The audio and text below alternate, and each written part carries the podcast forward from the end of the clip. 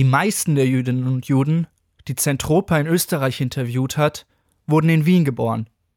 Damals eine der größten jüdischen Gemeinden der Welt. Aber hier ist eine Geschichte, die im ländlichen Österreich beginnt und die uns von Heinz Bischitz erzählt wurde. Wenn man von Wien Richtung Süden fährt, vorbei am eleganten Kurort Baden, stößt man auf den Ort Oberwaltersdorf. Damals, im Jahr 1932, genauer gesagt am 19. April, ist der einzige Jude im Dorf, Fritz Bischitz, in den Garten hinter seinem Haus gegangen, hat ein Loch in den Boden gegraben und zu Ehren seines ersten Sohnes, der sein einziges Kind bleiben sollte, einen Walnussbaum gepflanzt. Der Sohn, das war ich, Heinz Bischitz. Mein Vater hat es zu der Zeit noch nicht gewusst. Aber es waren nur noch wenige Jahre in Oberwaltersdorf, bevor die Nachbarn uns alles, was wir besessen haben, gestohlen haben und unsere Familie um ihr Leben laufen musste. Wir haben dort nie wieder gelebt. Es gibt keine Juden mehr in Oberwaltersdorf, aber jener Walnussbaum, er ist immer noch da. Meine väterliche Familie stammte aus einer kleinen Stadt namens Mattersburg, die einmal zu Ungarn und einmal zu Österreich gehörte. Mein Vater Fritz ist in Budapest zur Schule gegangen, wo er Irene Knöpfler getroffen hat. Sie haben in der Synagoge in der Dosa Djorg-Straße geheiratet. Das war damals eine der elegantesten Synagogen der Stadt und hat meinem Vater sehr viel bedeutet. 23 Jahre später, während des Krieges, nun ja, davon werde ich noch erzählen. Die Eltern meines Vaters haben in einem Dorf namens Thiesdorf gelebt und meine Eltern sind in das Nachbardorf, nach Oberwaltersdorf gezogen. Ich denke, das haben sie getan, weil es in Oberwaltersdorf keinen Gemischtwarenladen gegeben hat. Sie haben also einen Laden eröffnet, in dem sie Lebensmittel und Frischwaren, Kleidung und sogar Nähmaschinen und einiges an landwirtschaftlichem Gerät angeboten haben. Wir sind mit allen gut zurechtgekommen. Das hat wohl mit meinem Vater zu tun gehabt. Er war eine Persönlichkeit. Er hat es geliebt, mit den Leuten im Ort Fußball zu spielen, Motorradrennen zu fahren, sich mit allen im Wirtshaus zu treffen. Er war wirklich einer der beliebtesten Männer im Ort. Dann war der Anschluss. Und der hat seiner Beliebtheit ein Ende gemacht. Menschen, von denen wir geglaubt haben, sie seien unsere Freunde, sind gleich auf unserer Türschwelle gestanden und haben angefangen, unseren Besitz fortzutragen. Sie haben unser Auto arisiert, Sie haben das Motorrad meines Vaters gestohlen. Sie haben sogar unser Familienfahrrad arisiert. Meine Großeltern wurden gezwungen, Teesdorf zu verlassen und mussten nach Wien übersiedeln. Was uns betrifft, eines Tages ist Onkel Oskar aus Budapest in einem riesigen schwarzen Auto gekommen.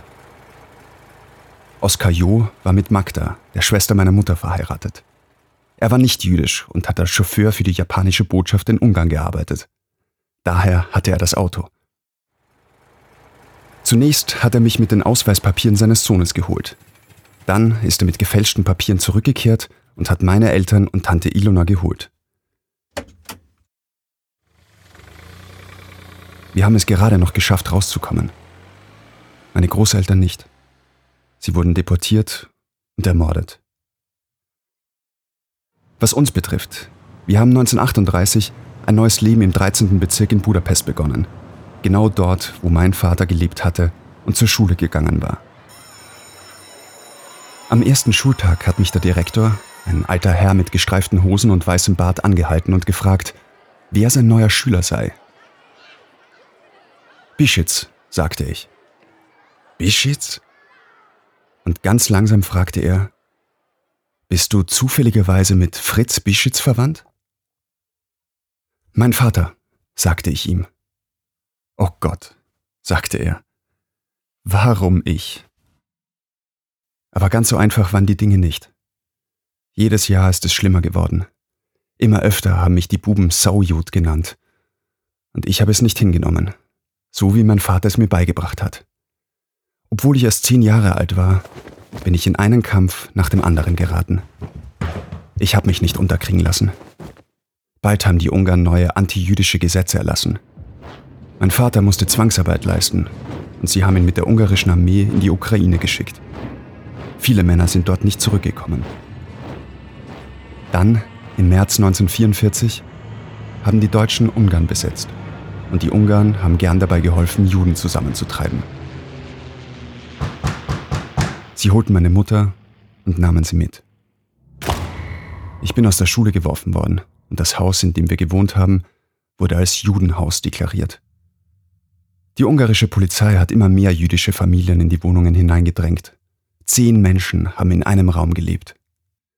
Im Oktober 1944 ist die Regierung unter Admiral Horthy gestürzt worden. Die Pfeilkreuzler, das waren die ungarischen Faschisten, haben die Macht übernommen und ich habe ins Budapester Ghetto ziehen müssen. Auf den Straßen haben sie Juden umgebracht.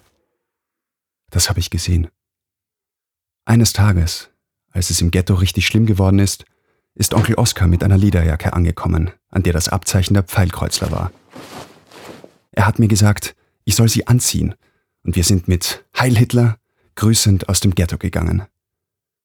Er hat mir zum zweiten Mal das Leben gerettet. Onkel Oskar hat mich zu einem Kloster gebracht, wieder mit gefälschten Papieren. Hier wirst du sicher sein, hat er mir gesagt. Aber eines Nachts sind die Pfeilkreuzler auf der Suche nach jüdischen Burschen in unseren Schlafsaal gekommen. Sie haben geschrien, Decken runter! und wollten nachschauen, wer beschnitten war. Ich habe in der letzten Reihe geschlafen. Als sie zu mir kamen, habe ich so laut geschrien, wie ich konnte. Ja, von mir aus nehmt's diese ganzen Saujuden jetzt mit, aber ich möchte schlafen! Ich habe mir die Decke über den Kopf gezogen, mich umgedreht und so getan, als würde ich wieder einschlafen. Sie zogen weiter. Aber ich wusste, dass sie zurückkommen würden. Also bin ich spät in der Nacht fortgeschlichen und habe es im Schutz der Dunkelheit geschafft, zu Onkel Oskar zu gelangen. Erst später habe ich herausgefunden, dass die Pfeilkreuzler tatsächlich zurückgekommen sind. Alle jüdischen Jungen sind zur Donau geführt und erschossen worden. Das verfolgt mich immer noch. Bis heute. Am Morgen brachte Onkel Oskar mich zu einem Schutzhaus der schwedischen Regierung, das der Diplomat Raul Wallenberg organisiert hat.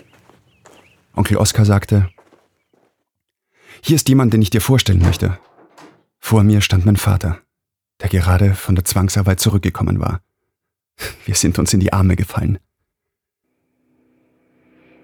Wir haben wenig zu essen gehabt, keine Kleidung zum Wechseln, aber wir konnten schon die Rote Armee näher kommen hören. Sie haben Budapest beschossen mit ihrer starken Artillerie und es aus der Luft bombardiert. Ich habe bei jeder Bombe, die fiel, gejubelt. Nach all dem, was ich gesehen hatte, wollte ich, dass diese Bomben fielen. Plötzlich, an einem eiskalten Morgen im Januar 1945, hat man die Türen unseres Hauses aufgestoßen. Die Rote Armee. Wir haben sie willkommen geheißen. Sie waren wie die Götter für mich. Ich habe mir den gelben Stern abgerissen und zum ersten Mal seit Jahren habe ich keine Angst mehr gehabt.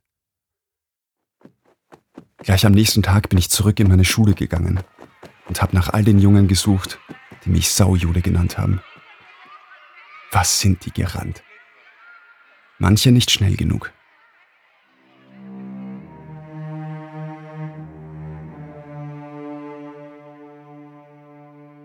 Jetzt mussten wir herausfinden, was mit meiner Mutter geschehen ist. Vom Roten Kreuz habe ich eines Tages erfahren, dass sie das KZ Dachau überlebt hatte und sich in einem amerikanischen Krankenhaus in Deutschland befand. Wir haben ihr eine Nachricht geschickt und uns alle in Wien getroffen. Jetzt konnten wir endlich wieder beginnen zu leben. Ich wurde größer. Ich war stark, ein guter Schwimmer und noch etwas. Ich war ein stolzer Jude. Ich habe das alle wissen lassen. Nie wieder wollte ich mein Judentum verbergen. Wien war nach dem Krieg von den Amerikanern, Briten, Franzosen und Sowjets besetzt. Unsere Familie hat in der russischen Zone gelebt.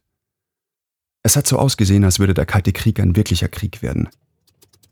Als der Koreakrieg 1950 begann, haben meine Eltern daher entschieden, dass wir nach Argentinien auswandern. Erstens hatten wir dort Familie und zum anderen wollten meine Eltern nirgendwo hingehen, wo ihr Sohn vielleicht in eine Armee eintreten müsste. Wir alle, mein Vater, meine Mutter und ich, hatten zu viel erlebt. So traumatisiert waren wir. Also haben wir zum dritten Mal ein neues Leben begonnen. in einem neuen Land mit einer neuen Sprache. Meine Eltern haben eine Strickerei eröffnet und in unserem Wohnhaus habe ich Ida Lubowitz kennengelernt. Ida war aus Polen, sprach Jiddisch und Spanisch nachdem sie den Krieg versteckt in Polen überlebt hatte, ist sie nach Argentinien gekommen. Wir haben 1957 geheiratet und einen Sohn und eine Tochter bekommen. In Argentinien ist die wirtschaftliche Situation aber immer schlechter geworden. Und 1984 haben wir uns gesagt, nun ja, warum nicht? Wir sind zurück nach Wien gezogen. Alle Holocaust-Überlebenden haben einen bestimmten Blick auf die Welt, den andere einfach nicht haben. Ich war gerade sechs Jahre alt, als wir Österreich verlassen haben. Deshalb habe ich die Schrecken hier nicht wahrgenommen. Aber ich habe gesehen, wie ein Ungar nach dem nächsten die Juden erschossen hat. Und so richte ich meinen Hass auf sie.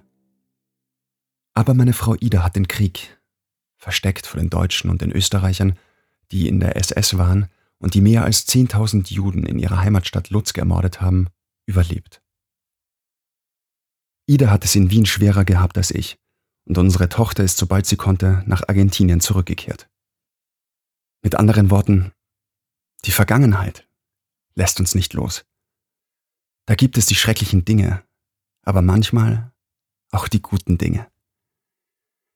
Ich erinnere mich an das, was mir mein Vater im Januar 1945 erzählt hat, als wir Ungarn verlassen haben, auf dem Weg, meine Mutter zu finden. Wir sind zu Fuß gegangen und manchmal sind wir auch mit sowjetischen Soldaten auf dem Weg nach Westen gefahren. Er sagte mir, wohin er verschwunden war, als er für ein paar Stunden Onkel Oskars Wohnung verlassen hat. Er erzählte, dass, als er Zwangsarbeit in der Ukraine leistete, sein Bataillon Ende 1943 in einer Stadt auf ein Museum gestoßen ist, das bombardiert und zerstört worden war. Die Soldaten nahmen sich die Wertsachen, die dort herumlagen. Aber Fritz Bischitz sah eine Tora. Er hob sie auf. Sie war sehr groß und er hat sie den ganzen Weg mit sich zurück nach Budapest getragen. Zu Fuß, im Zug, auf dem Lastkraftwagen. Dann hat er sie in der Wohnung von Onkel Oskar versteckt. Nachdem im Januar 1945 die Kämpfe beendet waren und wir von meiner Mutter erfahren haben, hat er die Torah in die Dosa Djorg Synagoge gebracht, in der er und meine Mutter geheiratet hatten. Die Synagoge war ziemlich demoliert, aber ein Rabbiner und ein paar Helfer brachten sie wieder in Ordnung. Mein Vater hat ihnen diese Torah überreicht. Sie hatten ja keine andere mehr. Sie haben sich bei ihm bedankt, dann hat er mich geholt und wir haben uns auf den Weg gemacht, um meine Mutter zu finden. Die Geschichte von Heinz Bischitz wurde für uns von Alexander Absänger eingelesen. Verantwortlich für das Musik- und Sounddesign ist Ivo Spassow aus Sofia. Tanja Eckstein interviewte Heinz 2003 in Wien. Er verstarb im Jahr 2018.